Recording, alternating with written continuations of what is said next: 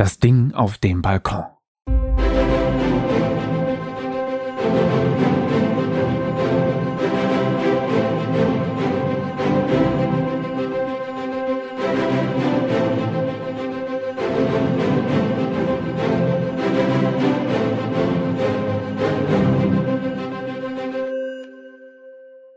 Als ich neulich trüb und traulich in dem weichen Sessel meines Vertrauens saß und sinnierte, um von den Aufregungen des Tages in eine abendliche Ruhe herabzufinden, griff ich nach dem mir von einer Freundin empfohlenen Werk eines gewissen Autoren, der unter den Seinen einen Status allerhöchster Bewunderung genießt. Ich schlug das Buch auf und gab meinen Geist vertrauensvoll in seine Hände, neugierig, welche Welten mich wohl erwarten würden. Sie waren allesamt grauenerregend, Fürchterlich, grässlich, gotteslästerlich. Der Autor ritt mit einem solchen Genuss darauf herum, dass er irgendwie einfach einen Schaden haben musste. Aber wie soll ein Mensch auch ohne Schaden davonkommen, wenn er nun mal empfänglich ist für die tiefen Rufe jener äonenalten Wesenheiten aus der umfassenden Finsternis, uns kläglichen Menschen tausend um tausendfach überlegen, auf die meisten von uns stürzt ja nur in seltenen Momenten die erschreckende Erkenntnis über die furchterregende und endliche Schwärze herab, die diese kleine Insel umgibt, die wir in seliger Anmaßung als die ganze Welt bezeichnen. Unser zerbrechliches kleines Boot auf einer See der Finsternis, dessen Planken wir Sinn und Erkenntnis nennen. Zumindest immer dann, wenn uns die gnädige Illusion gelingt, wir könnten wirklich begreifen. Jener Autor hingegen hatte einen Einblick gehabt in die entsetzliche Leere der Wahrheit, und wenn sein Geist nur ein wenig schwächer gewesen wäre, hätte er Zuflucht im vollkommenen Wahnsinn gesucht.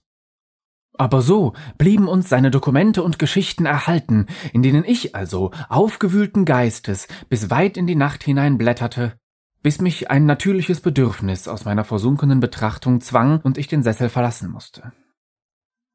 Auf dem Weg zum Kacken fiel mein müde durch das dunkle Zimmer tastender Blick auf die Küchenuhr, und ich erschrak, ob der fortgeschrittenen Stunde, und befand es ratsam, der Lektüre ein Ende zu setzen und mich zur Ruhe zu begeben.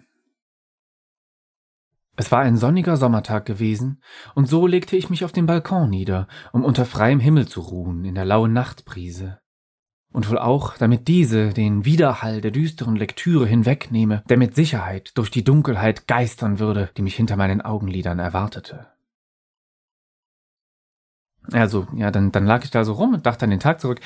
Es war, es war echt ein wirklich sehr guter Tag gewesen, einfach. Erstmal der Sommer war endgültig angekommen. Ich hatte jemanden kennengelernt, also kaum kennen, nur so getroffen halt, aber wir hatten irgendwie Kontakt ausgetauscht und auch gesagt, dass wir uns nochmal sehen wollten und auch schon wo. Und abends hatten wir dann noch mit ein paar Freunden auf dem Mäuerchen ein Bierchen gezischt. Und wie ich da so lag, kam mir so eine Phrase in den Sinn aus, aus irgendeinem Song oder so. So happy I could die. Auf Deutsch gibt's die gar nicht. Ich bin so glücklich, wenn ich jetzt sofort sterben würde, wäre nichts verloren. Das sagt doch niemand. Ich probierte das mal aus und sagte das so leise so vor mich hin. I'm so happy I could die. Komischer Satz. Vor meinen Augen stand ein Topf mit Basilikum. Das wirkte auch vollkommen unbeeindruckt. Nochmal. I'm so happy I could die. Willst du? sagte eine Stimme. Ich würde jetzt gern sagen, dass ich mich erschreckt habe. Ich meine, ich lag mitten in der Nacht auf meinem eigenen Balkon und ich dachte eigentlich, ich bin alleine. Aber diese Stimme war so sanft, so zurückhaltend, es war einfach nicht möglich, vor ihr Angst zu haben. Ich drehte mich also um und da saß jemand. Oder etwas. Zwischen mir und dem Balkonfenster, wo eigentlich gar kein Platz hätte sein dürfen, dass da jemand sitzen kann. Die Erscheinung hatte die Gestalt eines Kindes oder Jugendlichen, irgendwie kein bestimmtes Geschlecht, und trug ein schlichtes weißes Gewand, das von den verschränkten Knien fast bis auf die Dielen des Balkons runterhing. Das Gesicht hatte so einen Ausdruck von unendlicher Milde und von unmessbarem Alter. Es sah nach einem Wesen ohne Zeit aus. Unveränderlich, Zumindest nach menschlichen Maßstäben. Und es war auch sehr schön, aber unter dem weißen Stoff bewegte sich irgendwas, das nicht zu einem menschlichen Oberkörper gehören konnte. Hatte der alte Verrückte also recht gehabt. Zumindest ein Stück weit. Ich setzte mich auf, zog die dünne Decke um meine Schultern und erhob meine Stimme und sprach Was? Du hattest gesagt, du könntest jetzt sterben. Ob du das willst, sagte die Erscheinung. Jetzt gleich. Was? sagte ich. Sterben? Eigentlich, eigentlich sagt man dieses Wort ja nicht so mal eben. Aber dieses Wesen hatte es so einfach ausgesprochen, dass gar kein Schrecken mehr daran hing. Wieso? sagte ich. Du hast es gerade gesagt, sagte die Erscheinung. Du hast gesagt, du wärst so glücklich, dass du jetzt direkt sterben könntest und nichts wäre verloren. Also? Jetzt noch kannst du es dir ersparen, alt zu werden und in einem schwachen, kaputten Körper zu leben. Und früher oder später passiert es sowieso. Ich biete dir den angenehmsten Tod, den es gibt. Ich würde meine Freunde traurig machen, sagte ich. Ich rede mit deinen Freunden. Ich kann ihnen erzählen, dass du nur auf Reisen wärst. Das läuft auf das Gleiche hinaus, oder? Und Reisen tut ihr doch alle. Das ist was ganz anderes, meinte ich.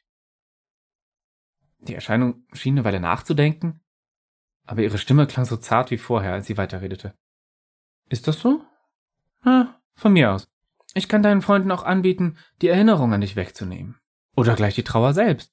Ich habe einen Cousin, der Gefühle frisst. Was ist denn los mit dir? sagte ich. Warum willst du, dass ich tot bin?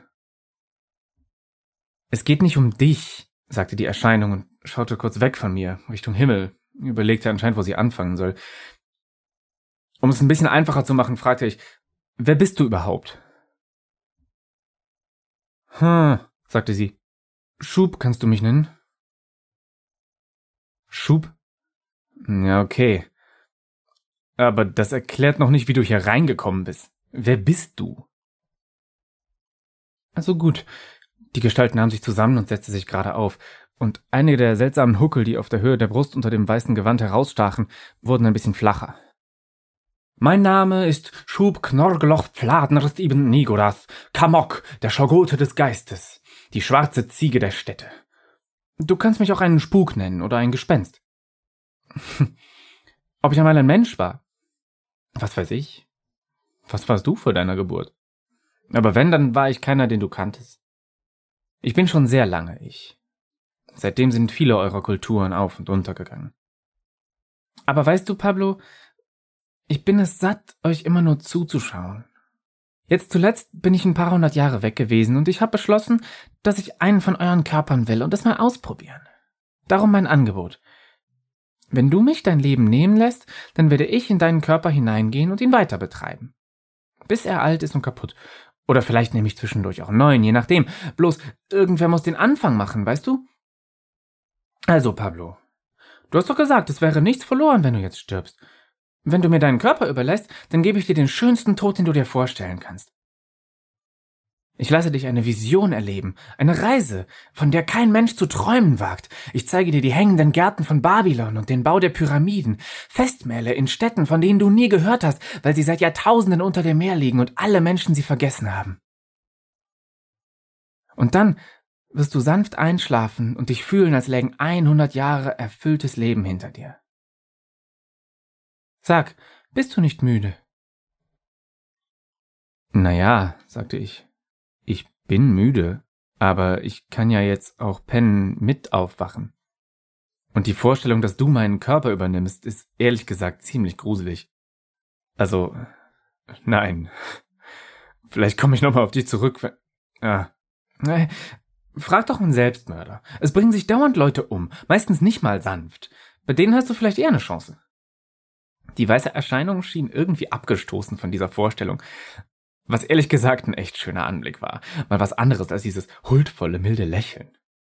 Darf ich dich mal eben ganz sanft umbringen und deinen Körper stehlen, Alter?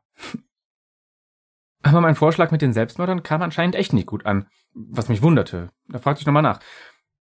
Keine Selbstmörder? Wieso denn? Schub spielte mit den Fingern der einen Hand in der Handfläche der anderen herum, und einige der nichtmenschlichen Dinge unter dem Gewand begannen sich nervös zu bewegen. Weil ich nicht weiß, ob ich nicht vielleicht dessen Depression, Hilflosigkeit oder was auch immer mit übernehmen würde, wenn ich in den Körper hineingehe.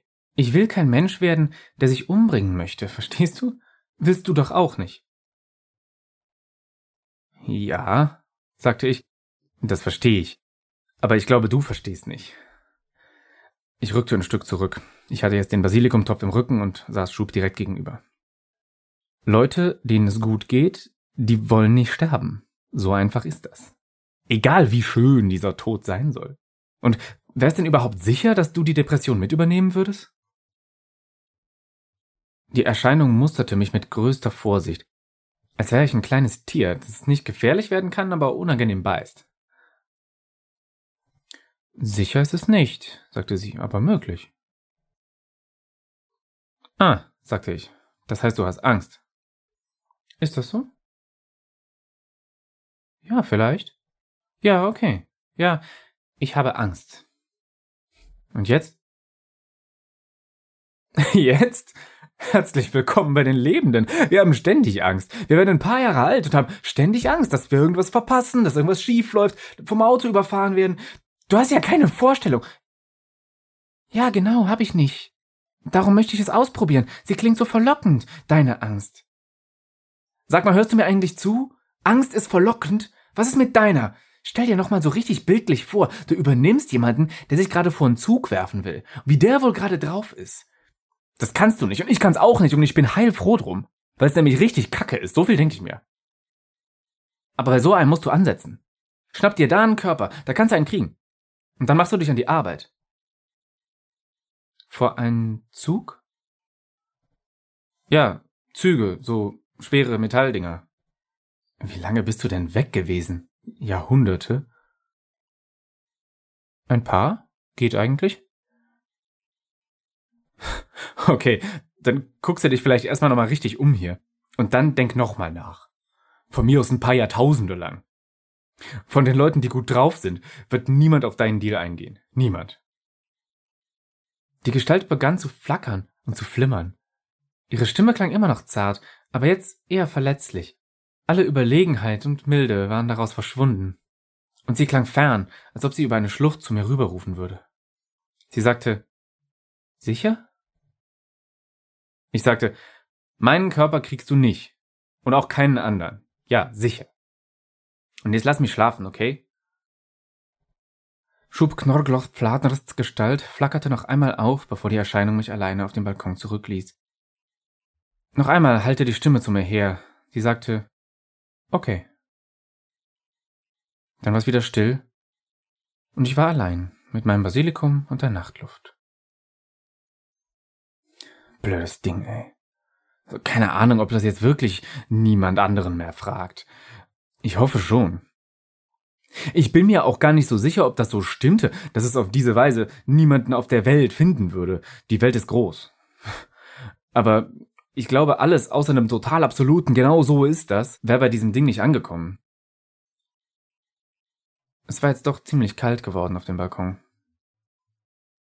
Ich faltete die Gästematratze wieder zusammen und trug sie rein, machte die Türe hinter mir zu und legte mich in mein eigenes Bett. Drehte mich um es dauerte eine ganze Weile, ehe ich schlief.